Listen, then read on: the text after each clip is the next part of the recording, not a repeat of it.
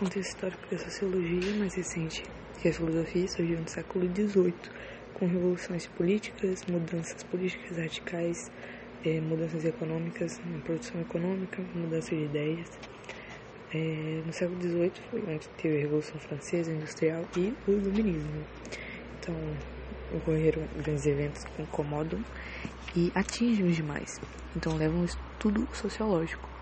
A Revolução Industrial antes era uma cultura de subsistência, de distanciamento de lentidão, só que depois virou uma rapidez, uma produção maior, um comércio, máquinas e a política de cercamentos que levou a um êxodo rural e a falta de serviços lá no rural.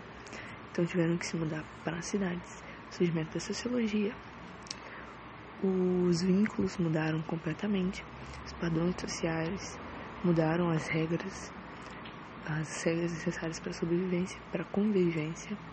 O positivismo foi a primeira corrente com Augusto Comte, o precursor aí da sociologia. A ciência, e ele defende muito a ciência, ele diz que ela é o único conhecimento útil a ser buscado pela humanidade. Então você, ele basicamente vai se utilizar nas ciências naturais, também nas sociais.